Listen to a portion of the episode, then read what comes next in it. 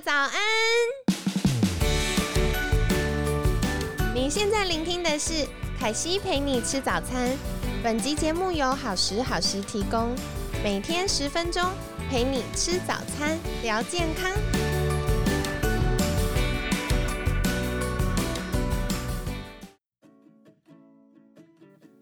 嗨，欢迎来到凯西陪你吃早餐，我是你的健康管理师凯西。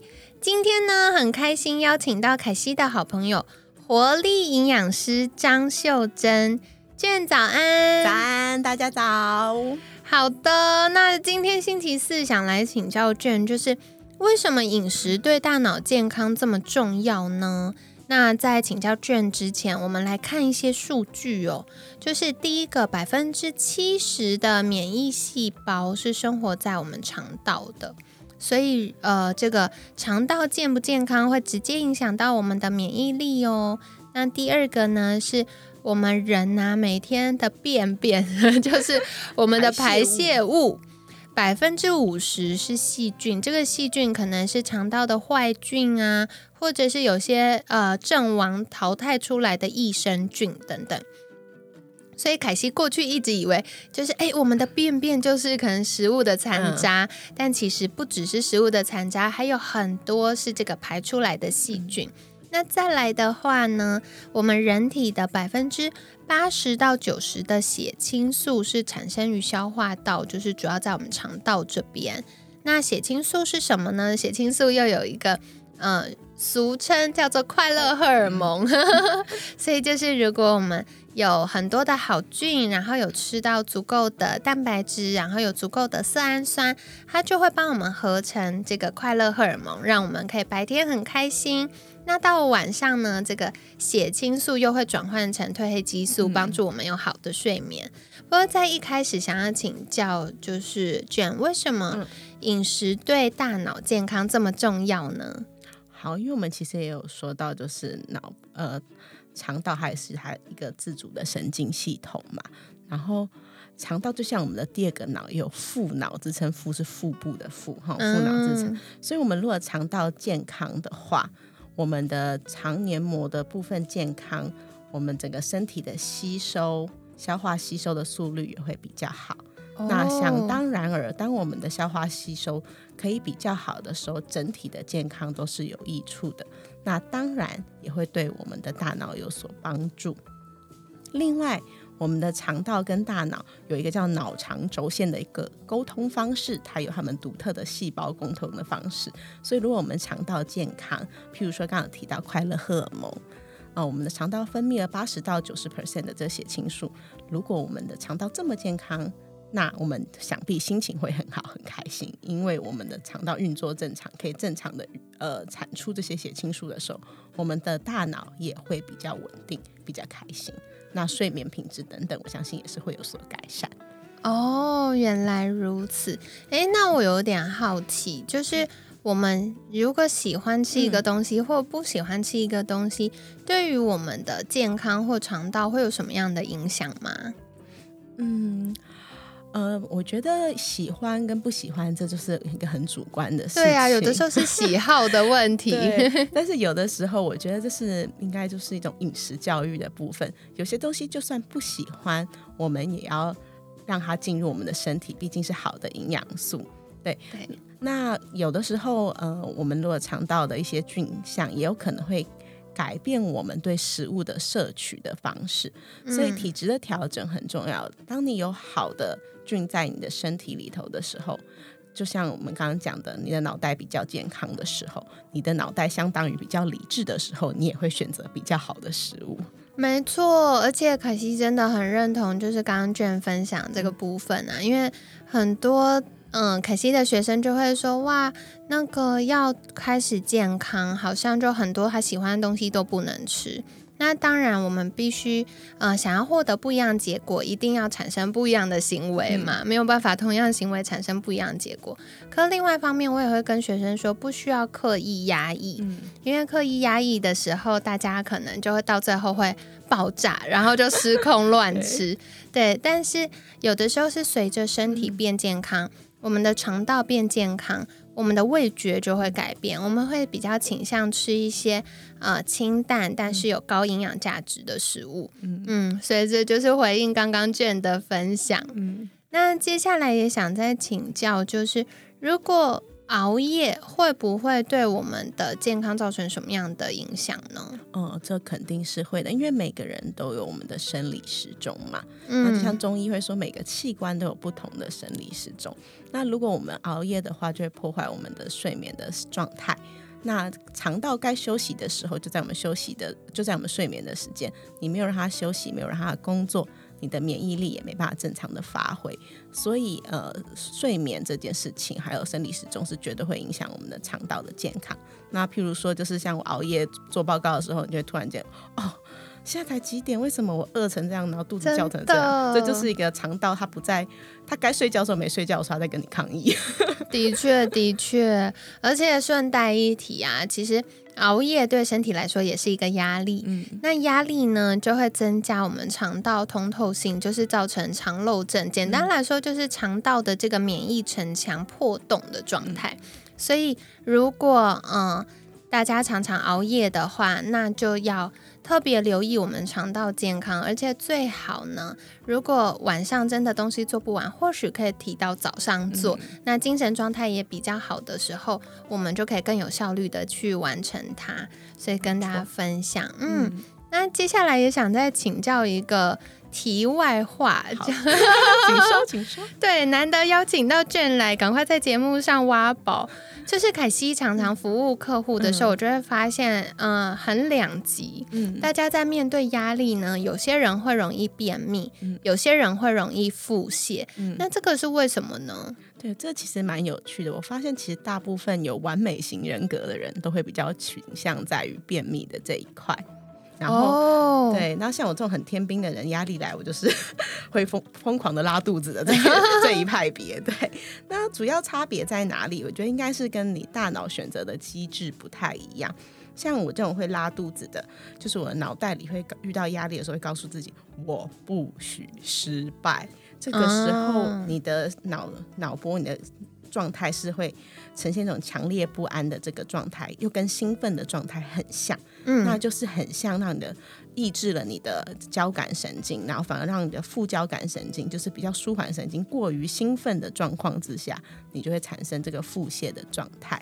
哦，但是如果说像是有人旅行啊，或是呃，就是刚刚听到过过过于注重完美的这这一派人格，会常常会便秘。那他比较是他的交感神经比较活跃活络，对不起，活络，所以呢，他的肠道蠕动会比较迟缓，造成便秘。那你会想说，那为什么他这样交感神经会比较活络？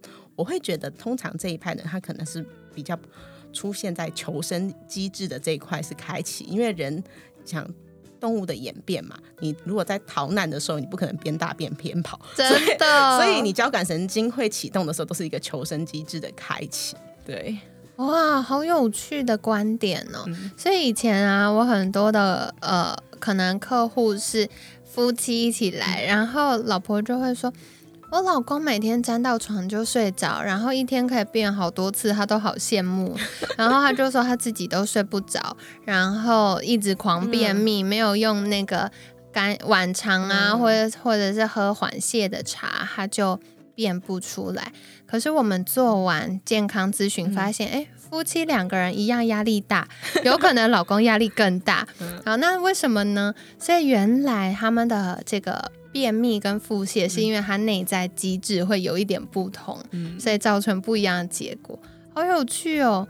那接下来想要再请教，就是现在坊间呢有很多就是大脑健康的益生菌，那想请教卷，具体益生菌对大脑会有什么样的影响呢？其实我觉得最主要应该说，益生菌它最大的功效在于它可以帮助我们。吃进的食物消化吸收的更完整，那它把这些我们吃进的食物分解啊、发酵之类，它代谢完变成一些小分子的营养物质的时候，是可以滋润我们的肠道黏膜的细胞，那刚好提到肠漏症，肠漏症就是肠道黏膜的细胞没办法好好的聚集在一起，它会产生产生漏洞。嗯，对，那如果它有好的这些小分子的营养物质去滋润这个肠道黏膜细胞，它就可以长得比较团结。也就是说，病原菌啊、过敏物质就比较不容易穿过、穿透到你的血液里头，不会经过你的黏膜，它就跟着带呃排泄起就出去了。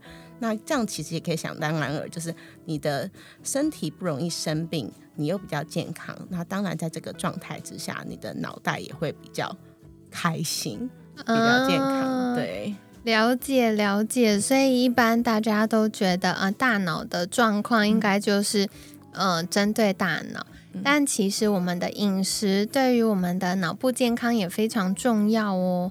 那嗯，刚刚卷有跟我们聊到，就是。诶，如果你喜不喜欢吃一个东西，其实你的身体会有反应。那凯西也分享到，就是不需要刻意勉强，因为有的时候我们肠道健康，我们的味觉就会改变，那这样就会可以顺带吃下一些本来没那么喜欢，但其实很健康的食物。